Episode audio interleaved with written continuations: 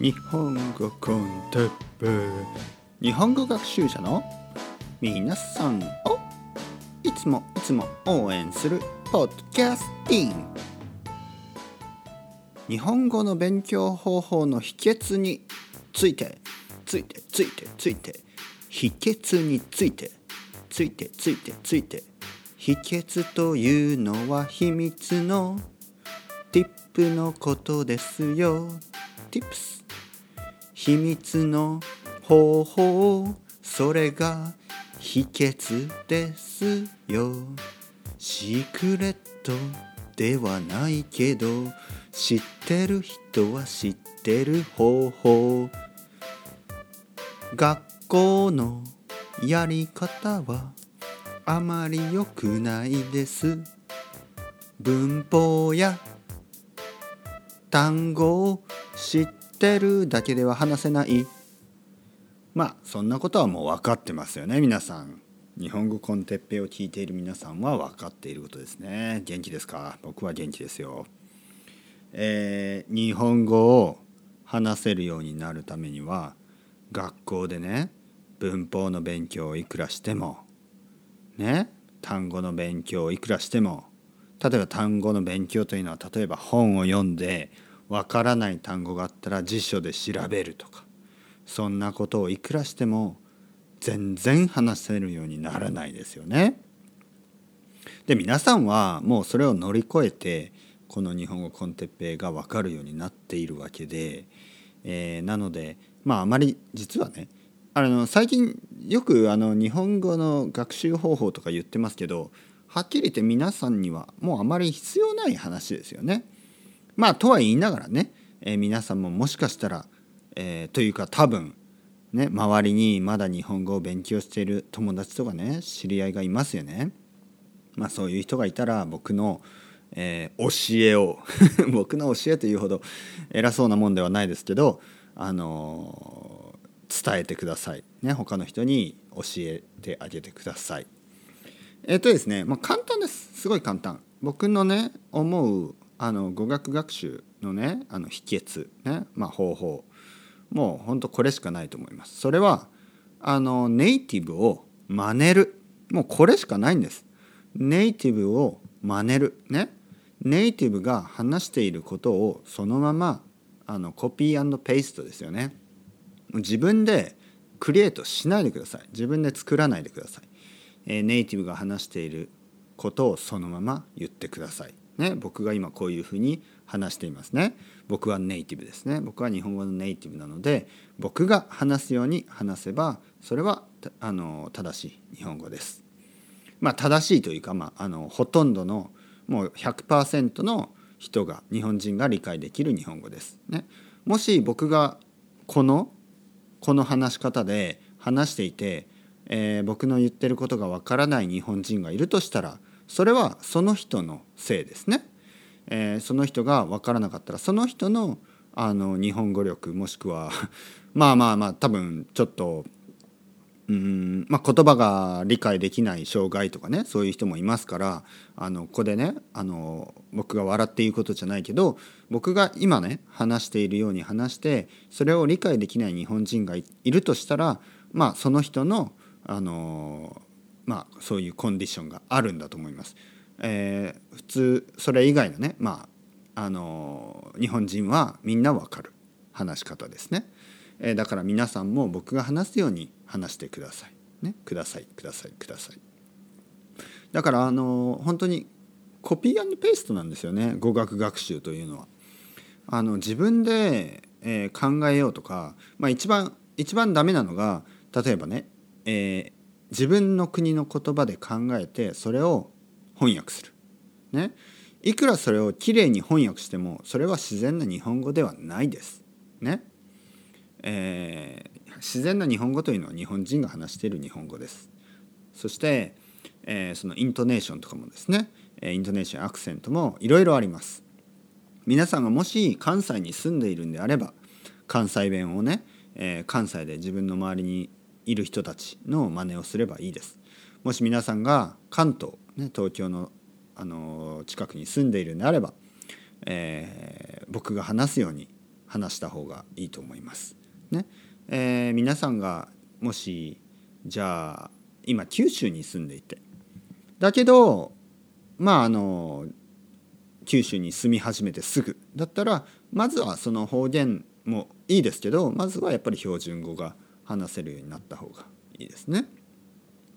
えー、まあでも方言もね僕はね方言方言というのはあのすごくあのまあ大事な私たちのね、えー、文化だと思います。えー、方言がなくなれば方言というのは鉛ですね、えー、鉛がなくなればそれはあのその言葉がつまらないものになるだけですね。みんながもし標準語しか話さないようになったらね日本語日本でもし標準語しか話さなくなったらそんなにつまらないことはないですよ。ね。そんなにつまらないことはないというのはもうそれはつまらないですよっていうことですね。もう本当につまらないことですね。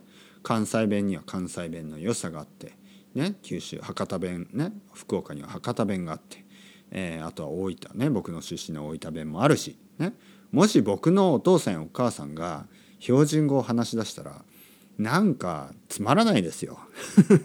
やっぱりあのなんかなんか嫌ですね。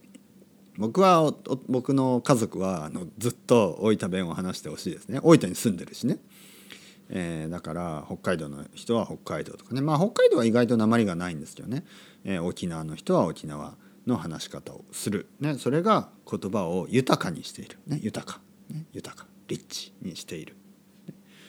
えー、秘訣分かりましたか？あのもう一度繰り返すと日本語を、まあ、日本語だけじゃないですけど、えー、語学ですね。言語の勉強に一番大事なのはネイティブをしっかりと聞くということですね。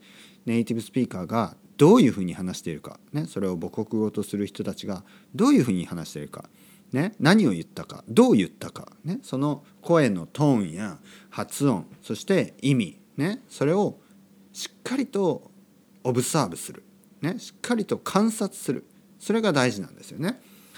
えー、自分で考えたり一番さっきね繰り返し言うように自分で自分の母国語ね例えば英語だったら英語で考えてそれを日本語に翻訳するとかそれが一番良くない、えー、話し方です。なので、えー、日本語をねそのまま、えー、言うそのまま言うこれが大事ですね。たくさん聞くビッグデータです、ね、たくさんの日本語を頭に入れておく。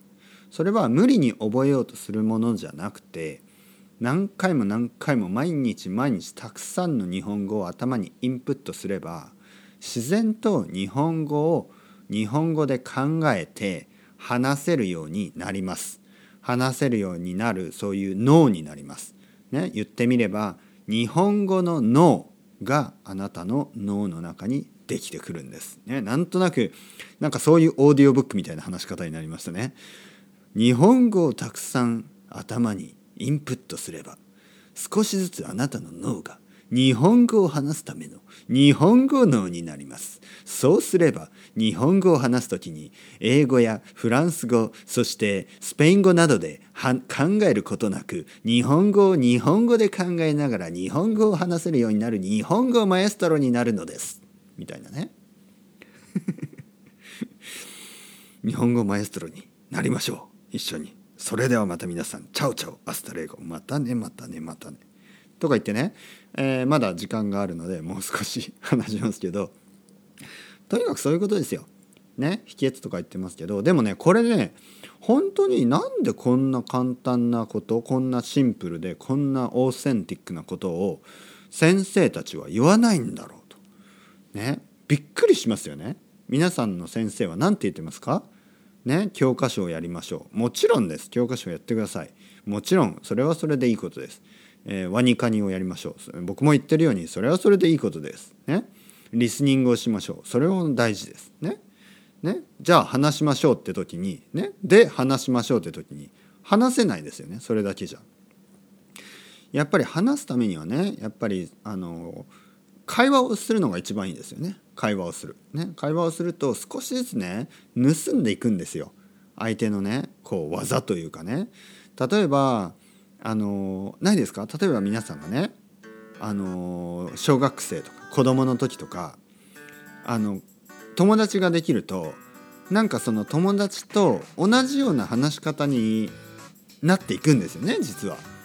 あの使う単語とかも似てくるし、ね、それはやっぱり気が付かない間に人間はねコミュニケーションを取るうちに影響し合うんですね。影響。ね、え、インフルエンスね影響されるんですよね。だからあのもっとネイティブのね先生とかあの友達と話して影響されてください。ね。僕ともっともっと話して、えー、そして僕の話し方とかをもうそのまま影響されてください。それはねあの本当無意識的にできるようになるので、えー、興味がある人は italki で待ってます。それではまた皆さん chao chao hasta luego。もちろん日本語 con Teppei をたくさん聞くのは意味がありますからね。続けてください。またねまたねまたね。